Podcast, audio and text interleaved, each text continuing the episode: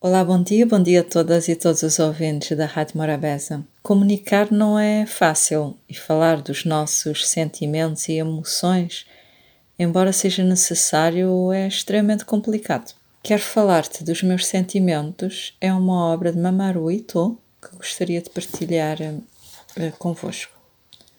Comunicar é como jogar handball. Eu atiro a bola e tu apanha-la. Depois, tu atiras a bola e eu apanho-a e outra vez eu atiro a bola. Quero falar dos meus sentimentos. Foi assim que a comunicação começou. Tal como precisamos de atirar a bola para trás e para a frente para jogar handball, precisamos de falar uns aos outros dos nossos sentimentos para comunicar. Se estamos demasiado perto ou excessivamente afastados uns dos outros, não é fácil jogar handball. A comunicar é o mesmo. Se estivermos muito perto ou demasiado afastados dos nossos amantes ou dos nossos amigos, ou de um filho ou dos nossos pais, não será fácil comunicar com eles. A comunicação não começa com ambas as pessoas a falar ao mesmo tempo. O primeiro gesto tem de partir de uma delas. Alguém tem de atirar a primeira bola. Mas você pode não querer ser o primeiro a tirar a bola. Pode querer esperar que alguém lhe atire, porque quando atira e ninguém tenta apanhá-la, fica infeliz. Há alturas em que se sente inesperadamente rejeitado. Há alturas em que atira a bola, querendo jogar handball com outra pessoa, e acaba por ver essa pessoa tirar a bola a uma terceira habituamo-nos desde cedo a que algumas pessoas não ouçam o que lhes queremos dizer. Agora estou ocupado, dizem elas. Falaremos mais tarde, está bem? E assim acabamos por pensar, afinal, o que eu digo não interessa. É por isso que é preciso ter coragem para ser o primeiro a tirar a bola. Algumas vezes, quando finalmente arranjamos coragem para tirar a bola a outra pessoa, ela desvia para o lado. Alguma vez isto lhe aconteceu?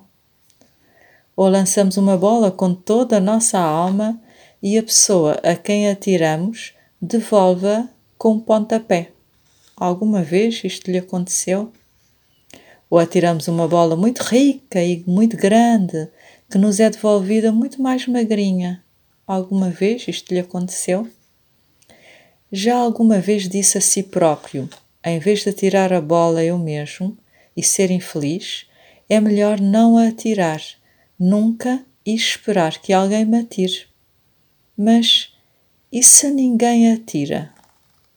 Você não é o único a ser inesperadamente rejeitado, a receber a bola de volta intocada, a ser infeliz. Talvez dê também pontapés nas bolas algumas vezes e faça alguém infeliz sem saber que o está a fazer. Todos nós queremos que as bolas que atiramos sejam aceites. Todos nós queremos ter alguém que ouça o que temos para dizer. Todos nós queremos que os outros saibam que existimos. Mas quem é que realmente está pronto a aceitar todos aqueles que querem que os outros deem por eles?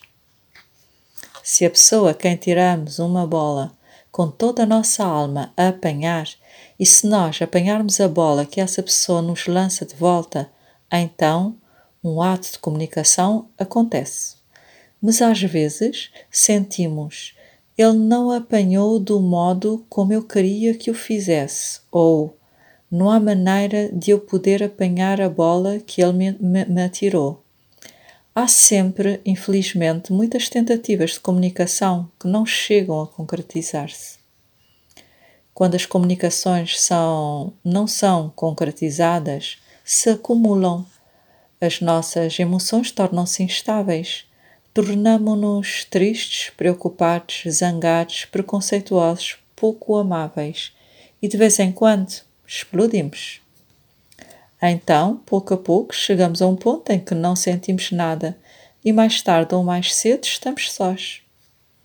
Se a pessoa a quem tiramos a bola não apanhou como queríamos, não a culpemos por isso. Talvez seja simplesmente porque ela não é uma boa jogadora de handball. Talvez seja só porque estava nervosa e a mão lhe escorregou.